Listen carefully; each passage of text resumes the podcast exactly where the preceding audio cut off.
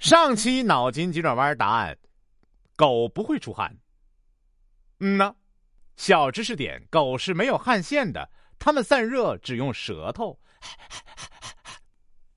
说有一个外地小贩啊，在街上大声叫卖：“卖梨啦，卖梨啦，四块钱十个！”很多人都围上来去买这便宜梨。可付钱的时候，大家才明白，小贩的梨是十块钱四个。也许这个小贩是东北人吧，平翘舌不分。十块钱是个，十块钱是个。教自然科学的老师带领本班同学到某地游览。看着缭绕的烟雾，老师问：“同学们，你们知道这些烟雾是怎么来的吗？”一个同学说：“老师，我知道，烟从七窍那儿来。”啊，什么意思？七窍生烟嘛，烟是七窍生的。孩子，你杂书可能看多了吧？说一位老师啊，在解释“奇迹”一词时，举了这样的一个例子。一个人从八楼跳下，竟毫发未损。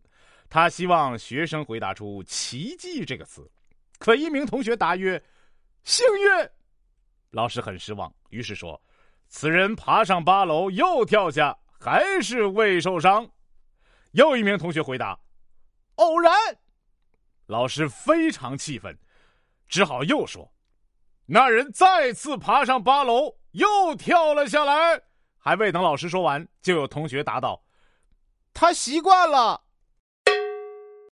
老师，你要是不很好的做一个提示的话，那么下一个答案可能就是：“老师，他一定有超能力。”说小橘子一蹦一跳的跑回家说：“爸爸，爸爸，我明天要参加围棋决赛了。”橘子爸爸问：“哦，是吗？你的对手都有谁呀？”“有大西瓜、鸭梨、香蕉和猕猴桃。”听到有猕猴桃的时候，橘子爸爸的神色忽然凝重起来。他皱着眉头说道：“你要小心应付猕猴桃啊！听说他们都被称为奇异果。”爸爸，奇异是下棋的艺术那个奇异吗？哇，那他一定很厉害。说一个学生啊，早上上课迟到了，老师问他：“你怎么这么晚才来呀？”学生回答说：“我在路上被一个强盗给拦住了。”老师惊讶的问：“我的上帝啊，他抢走了你什么东西啊？”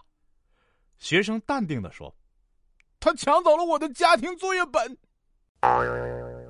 孩子，你遇到这个强盗很爱学习呀，而且学习的还是跟你同一年级的课程和作业，是吗？